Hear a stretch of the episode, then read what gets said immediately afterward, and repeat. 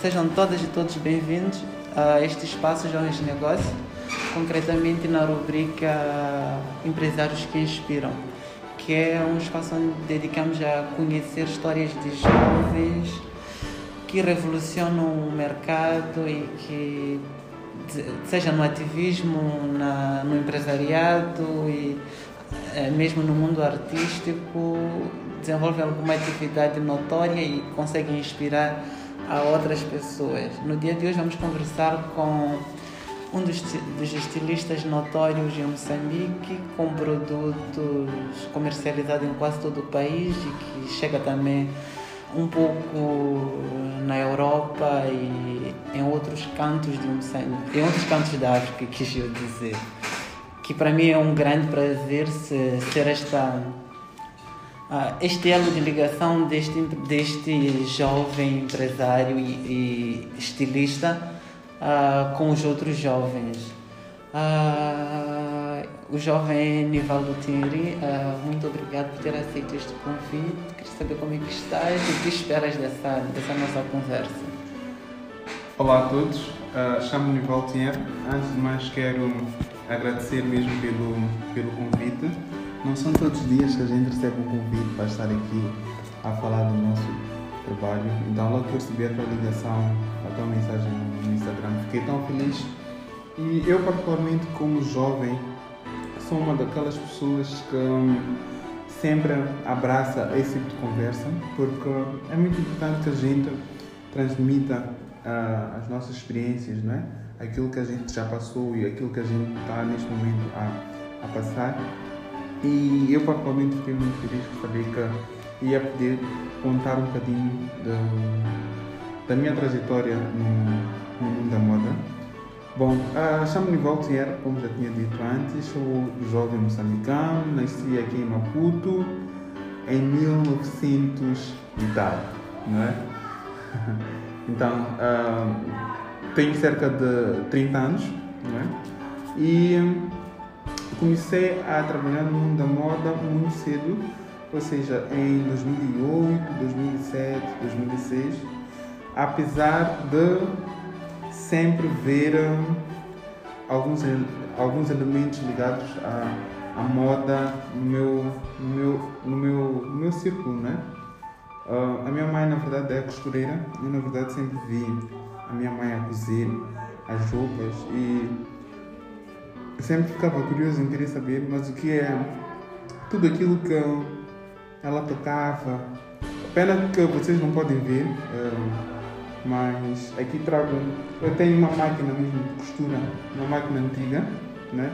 É a máquina que a minha mãe usava sempre que costurava algumas roupas. E eu cresci mesmo a brincar nessa máquina, né? Eu olhava isso como se fosse um carrinho, né? Então cresci ao lado dessa máquina e a minha paixão pela moda começou por aí. Uh, em 2008, uh, ah, decidi participar do Moçambique Fashion Week, que é um dos maiores eventos de moda a nível de, de África, uh, junto com outro, outro estilista chamado Alberto Tinga.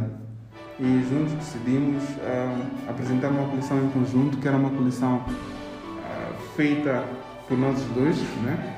mas só que no ano seguinte eu decidi participar com uma coleção a solo. É? E, e, nessa apresentação da coleção a solo, eu apresentei peças masculinas. E apresentando peças masculinas, de certa forma, isso chamou a atenção à produção, às pessoas, os convidados, os modelos que lá estiveram, porque na, na altura não era nada fácil ver peças masculinas a passarem numa semana de moda. Foi algo inédito. Né? E recebi um convite para participar do do do Moda Solidária em Angola. Na verdade, nesse ponto vamos chegar um okay. pouco mais, mais avante. Uhum. Falando sobre moda masculina, na verdade eu acabei conhecendo o Nivaldo quando vesti, acho que o Nelson Nhachon. Nelson. Foi onde eu foi onde vi o seu trabalho e achei impressionante. Foi uhum. exatamente nesse momento.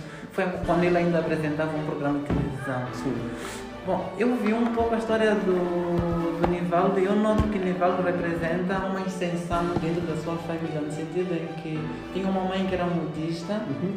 ah, e de alguma forma não, não fazia produções industriais como tu fazes. Exatamente. E eu noto que tu tiveste, representas esta evolução, Uhum. tornar, entraste no mundo da moda e Com uma visão diferente daquela que geralmente as pessoas estão acostumadas Exatamente. a ver. E nesse momento eu gostava, o Nivaldo começou a contar um pouco agora, mas eu gostava de saber se nesta altura em que trabalhavas ou que, que vias a tua mãe a costurar, fazia, colaboravas, tinhas algum papel específico nesse momento ou só vias? Ah, não exatamente, mas. hum, eu, na verdade, se calhar só ajudava a desorganizar, porque era muito novo eu ficava sempre curioso em querer saber o que eram os moldes, então ah, praticamente não ajudava, eu só via as coisas acontecerem. E desde muito cedo comecei a saber que isto é tesoura, isto é, é são moldes, isto é tecido, isto é entretela, isto é zíper. Desde muito cedo comecei hum, aos nomes. Então, na verdade, foi um momento em que tiveste informação sobre alguns artigos necessários. Mas uma outra coisa que eu gostava de saber é muito sobre. Me fala sempre que fala deste, deste momento. Ah, diz que não, nunca sonhou necessariamente com a moda. Eu quando, com- quando eu pesquisava um pouco sobre si, sempre dizias que não sonhava necessariamente com a moda, mas a moda depois surgiu. Eu primeiro gostava de saber ah, com o que sonhavas na altura e por que decidiste abra- abraçar este mundo. Bom, na verdade eu sempre tive sonhos super diferentes de qualquer outra criança. O primeiro sonho que eu tive era mesmo de ser piloto. né? Eu sempre sonhei em ir à Lua, né? mas quando eu comecei a crescer e tudo mais, vi que era um sonho muito distante. Né? Em Moçambique são quase poucos pilotos, ou quase poucos astronautas, né? são as pessoas que vão e tudo mais. Então acabei descartando. O meu segundo sonho foi ser médico. Né? Até agora gosto, tenho alguma curiosidade na, na medicina. Não, Primeiro sonhei em ser piloto, depois sonhei em ser padre, depois sonhei em ser médico, ah, depois sonhei, aliás, acabei sendo estilista, não é? Ah, tipo, não nasci com o sonho de ser estilista, foi, foi uma coisa que apareceu, assim, tipo, como última opção, tipo, it's fine, tipo, é algo bonito de se fazer, it's fine, it's cool. E comecei desde cedo a trabalhar no mundo da moda e hoje em dia, tipo, para mim, tipo, lidar com moda é uma coisa tão easy. Então é interessante porque não é algo que sonhaste, mas é algo do qual tu vives atualmente. E, e- eu noto, e me parece que é o teu dia a dia. Uhum. Ah, como é isso? Achas confortável? Ainda, ainda, te, ainda, ainda pensas em seguir uma outra coisa? Ou... Ah, eu sou uma pessoa muito relaxada, né? No sentido de. Gosto muito de curtir a vida, percebes? Eu acho que estaria a perder muito tempo se não me metesse. Gosto de estudar, gosto de sou uma pessoa muito curiosa, mas eu acho que estaria a perder muito tempo, se calhar foco, se calhar tempo mesmo, estaria a ser desgastante para mim se eu quisesse me meter numa outra, numa outra profissão, tipo ser médico, ser piloto e tudo mais. Porque são profissões co- como qualquer outra que hum, para tu seres um profissional tens que investir tempo. Não é? E hoje em dia tempo é uma coisa tão preciosa que não consigo mesmo. E na altura, não sei se o nível te recorda, como é que os teus pais encararam esta, esta ideia de entrar para o mundo de- da moda que na altura ainda não era assim tão comercial como pelo menos estás a conseguir fazer agora? Uhum. Como é que foi a questão, como eles encararam esta ideia Uhum. de, de, de, não seguir, digamos, cursos tradicionais, profissões tradicionais e ir pelo mundo criativo, que Uhum. nem sempre é, É sempre bem-vindo pelos pais. Exatamente. Ok, ah, na verdade, uh, eu segui essa profissão da moda, né? mas mesmo assim não deixei de estudar. Eu sou formado em gestão de empresas, fiz o mestrado em gestão de projetos e tudo, fiz o mestrado em gestão de projetos e tudo mais, mas decidi uh, fazer a coisa acontecer, né? Uh, eu muitas das vezes me considero um herói, percebes? Geralmente os heróis são aqueles que nem todo herói tem capa, né? Assim que se diz. Porque eu decidi não seguir aquilo que muitos seguem. Né? Eu decidi criar o meu próprio mundo, né? decidi. E geralmente quando as pessoas decidem, tipo, é uma decisão que é para sempre. Entende? Tipo, é uma decisão que tu vais carregar as consequências para sempre. Tipo, tu escolheste ser estilista, não faz sentido daqui a 10 anos. Não quer ser mais estilista, mas tipo, foi uma coisa que tu escolheste no ano passado. Então, como é que é? Seria uma falta de comprometimento com, as pessoas. E, yeah, tipo, para mim foi, foi um bocadinho mais fácil porque os meus pais, a minha mãe tipo, era modista, era, foi professora e tudo mais. O meu pai é, foi professor também uh, e é gestor, né? é empreendedor, é alguém que não depende de um salário no final do mês. E eu, na verdade, sempre vi o meu pai todos os dias a acordar e a correr atrás das coisas. E eu percebi que, tipo, para mim, o meu pai é um, é, os dois, né? São pessoas de, de, de, muita referência, eu sempre falo disso. Um, porque tipo, são as, as, as, primeiras pessoas que me inspiram todos os dias. Enquanto o meu pai acorda e vai a empreender, né? todos os dias tem que pensar em novas ideias e tudo mais. A minha mãe é aquela que fica em casa a a costurar, a criar e tudo mais. Então, tipo, a decisão de ser estilista se calhar veio mesmo daí em que eu peguei nessas duas profissões. Minha mãe é costureira, meu pai é, é negociante. Né? Por, que, por que não ser negociante no mundo da moda? Entende? Por que não ser negociante no mundo da moda? Só que também fiz um curso de gestão de empresas que ajudou. Os meus pais não são formados, não têm licenciatura, não têm mestrado, não, percebes? Como qualquer outro pai, né? Mas, da, da nossa época, sim. Sim, da nossa época mas eles conseguiram mandar à escola. Né? Tipo, eu sou formado, sou filho deles, sou formado, tipo, tipo tive essa oportunidade de, ou um presente, né? de me formar, eles pagaram uma formação e tudo mais. Se calhar eles se fossem tão egoístas, seriam eles a serem mestres ou licenciados e tudo mais. Não, isso. Então, eu, então é mais ou menos por isso que sentes que há essa aceitação mesmo dentro da, da família. Que, que o teu trabalho, mesmo no início, foi sempre bem visto, porque é algo do qual já fazia parte do. do Sei, família. Então, na verdade, cresci nesse mundo de negócio, de vender, porque é sempre vender. Tipo, é acordar aqui para vender. Então, fui sempre acompanhado por isso. E eu vi o marco da, da carreira do Nivaldo como estilista praticamente foi em, 2000, em 2009, uhum. no MFW, se eu, se eu bem me recordo, numa, num, num desfile que fizeste de forma conjunta com o Alberto Tinga. Exatamente. O que eu queria me questionar é, depois daí nunca mais colaboraram e, e eu gostava de saber o que é que pensas sobre o trabalho colaborativo entre estilistas no sentido de, primeiro, porque se dissociaram e por que não continuaram?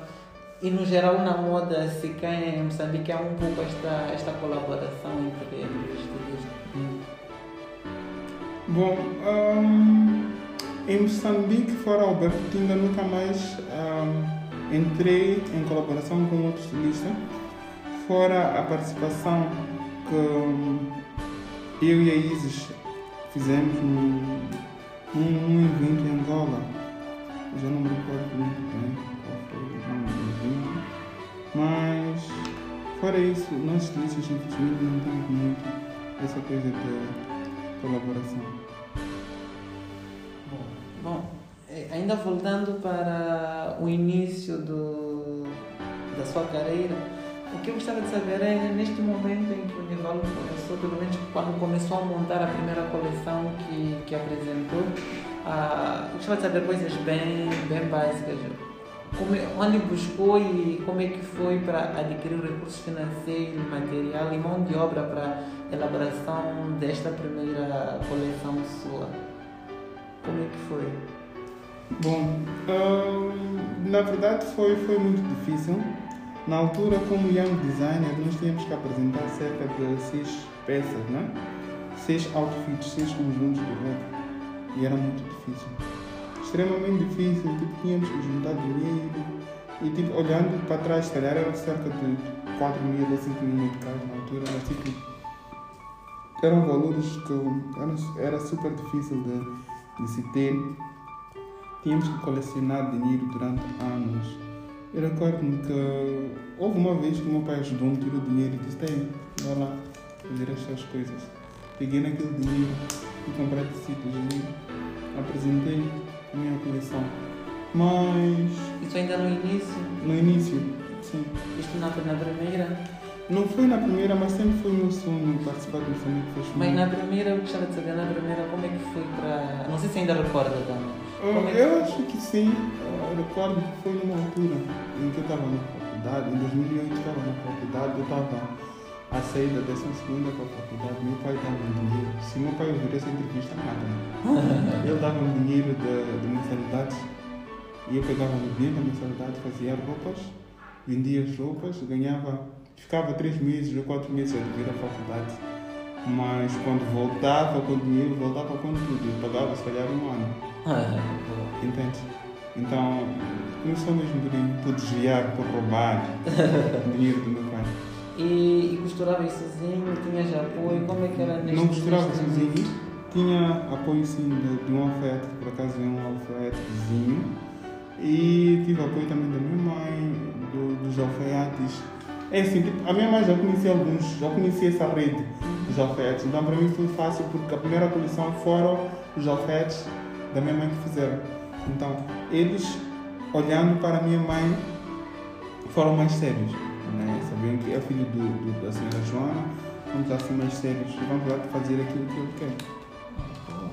Então tu só desenhavas e apresentavas a ideia, Hum. o conceito no caso. E, e como é que foi a venda dessa primeira coleção? Tiveste alguma estratégia? Tiveram clientes específicos? As peças também foram vendidas? Como é que foi? Bom, hum, foi, foi. Na, na verdade, antes não, não, não, não tínhamos muitas estratégias. Ah, não tínhamos muitas estratégias no sentido de.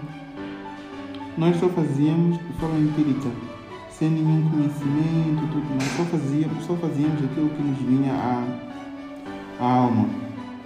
Entende? Mas hoje em dia. Mas chegaste a vender as peças? Estas das, da primeira coleção? Acho que não.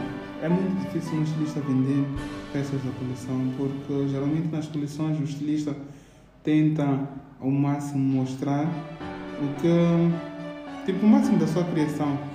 Geralmente as pessoas não percebem muito essa coisa de criação.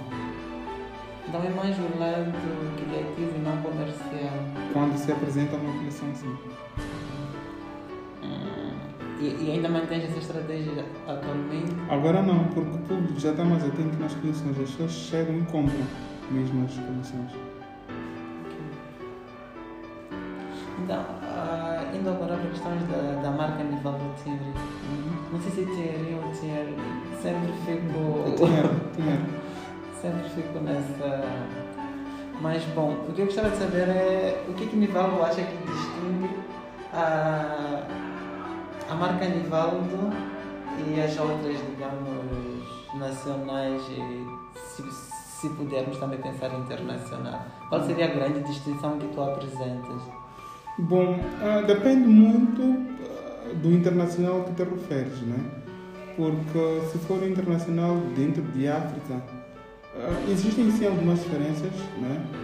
Eh, Em termos de qualidade, a nossa marca é uma marca que prima muito pela, pela qualidade.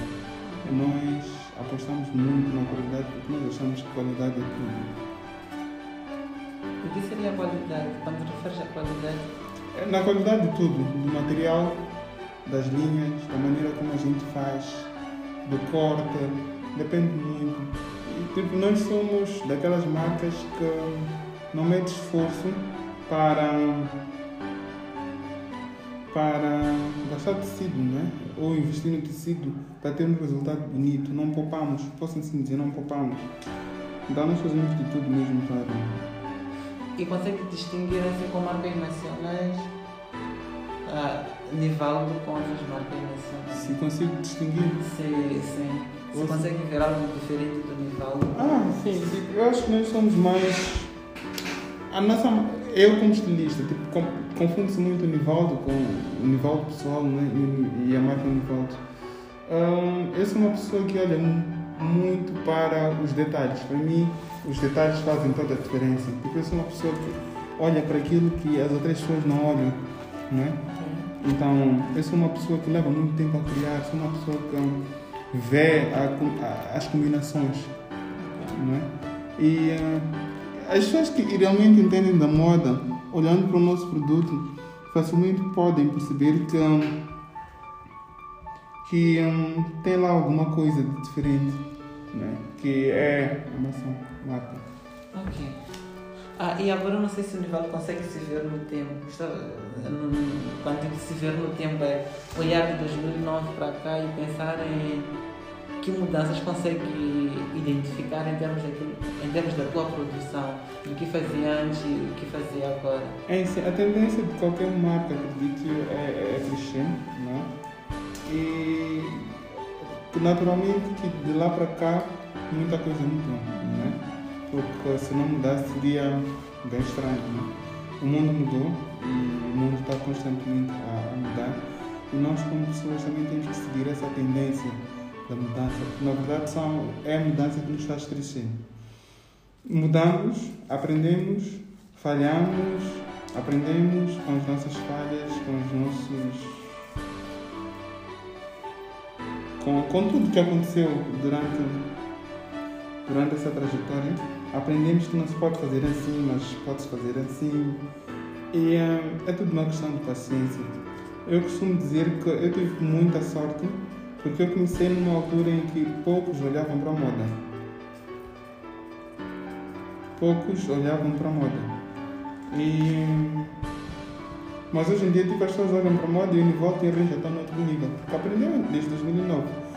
De 2009 a 2022, uh, deixa-me só fazer aqui quando, quando, são 13 anos. Uh, são 13 anos a trabalhar com moda, são 13 anos a ficar sempre com cunho, são 13 anos a contar linhas de tecidos, a brincar com, com os tecidos todos. Se calhar se tivesse que fazer uma licenciatura, seriam quatro licenciaturas em, em moda. É muito, não é? é, na verdade, faria licenciatura, mestrado e doutorado só neste período. Só neste período. E, sim, e ainda sobrava. Exatamente, em moda. Então, praticamente eu sou um, um mestre, é, licenciatura, mestrado e doutorado. Sim, tipo, eu sou um doutorado em cientismo né? em moda. Todos os dias é só moda mesmo. Mas o que é que notas com uma. Qual é o teu maior orgulho dentro da tua marca? Aquele ponto que. que dizes sim, este para mim foi o maior. a maior, a maior conquista da, da, da minha marca. É sim, eu particularmente sou daquelas pessoas que valoriza as pequenas conquistas porque eu acho que são as pequenas conquistas que nos fazem grandes. E para mim, tipo, não existe pequena conquista, grande conquista. Tipo, conquista é conquista. Uhum. Eu não sei se faz sentido. Não, faz sentido. Na verdade, é... eu, eu nem diria grande nem pequeno, eu diria que existem conquistas diferentes e todas elas são, são importantes. Yeah. Porque ajudam-nos de alguma forma ou, ou mostram o, o nosso reconhecimento de, de alguma forma. Então, conquistas diferentes de alguma forma são, importantes. Agora vou para a última, última pergunta que é, que é eu noto que o Nivaldo já, já esteve em passarelas internacionais, já, já vestiu personalidades tanto a nível nacional e internacional. Ah, e surge a questão é, primeiro para a marca de Nivaldo, onde é que, qual seria o auge, até onde gostavas de levar a tua marca? É assim, eu costumo dizer que o, o céu é o limite, não é? Antes de atingir o céu, não para morrer, não é? Antes de atingir o céu, uh, não me considero satisfeito. Mas agora qual seria o teu céu? Qual seria o teu teto? Um, eu acho que chega uma fase na vida, acho que é uma fase muito triste, não sei se é triste ou de satisfação, em que a gente para de sonhar. A gente só vive, não é? Já houve tempos em que eu sonhava, já houve tempos em que eu. Um, sim, quase tudo que eu tenho hoje são, é o que eu sonhava há 10 anos atrás, né? ter uma marca estabelecida. Já tenho uma marca estabelecida, registrada não só a nível nacional, mas a nível internacional. Então, tipo, estou numa fase em que as coisas só acontecem. Nada mais pode-se fazer. Estaria aqui a correr de um lado para o outro, a registrar a minha marca, a ou preocupado em querer participar de um evento internacional. Tipo, tudo isso, a minha vida já aconteceu. Percebes? E hum, há sonhos que a gente de antemão deve interiorizar e meter na cabeça que tu nunca vais conseguir. Né? Se eu dissesse isso, estaria a desmoralizar muitas pessoas, mas tipo, é muito bom às vezes uh, sermos realistas com nós mesmos. Yeah? E não tá, tá, a partir do momento em que tu sonhas algo e não consegues, de certa forma tu te frustras. Né? Tipo, tu vais sonhar em vestir, por exemplo, quem? O... Posso até sonhar em querer vestir o presidente Obama, não é? Mas tipo, ok. Podes até sonhar em entrevistar o presidente Obama, não é? Tipo, estás assim, eh, frente, face to face com ele. Se acontecer, it's fine. Se não acontecer. Não quer dizer, temos que ter sonhos mais realísticos, sonhos que podemos traçar um plano e ser execuível. Exatamente. Não daqueles sonhos ilusórios que é, que é mesmo um sonho como se ainda somos crianças e ainda não conhecemos, digamos, possi a, as possibilidades que o mundo nos, nos reserva. Uhum. Eu escapei uma pergunta, não coloquei no roteiro, mas que é algo que interessa-me bastante. Nivaldo está na indústria da moda e a indústria em Moçambique no geral ainda é emergente é problemática no sentido em que dependemos muito de produtos externos. De muitos fatores, na verdade, não só produto, porque a moda não é feita só de produto. Sim, até da filosofia, da, da própria moda. Da, sim, mas também podemos buscar coisas, podemos ter uma inspiração um pouco mais local e misturando com o internacional. Com o internacional. Uhum. Podemos criar esse, esse, esse momento híbrido, sei lá, sei. Uhum. Mas a, a, minha questão é mesmo sobre a questão da produção. E eu não sei se o Nivaldo em algum momento depende de, ah, de produtos externos e se isso afeta, digamos, na tua produção e de que forma isso afeta e como é que tu tens uh, sobressaído nesse, de, desse impasse. Uhum.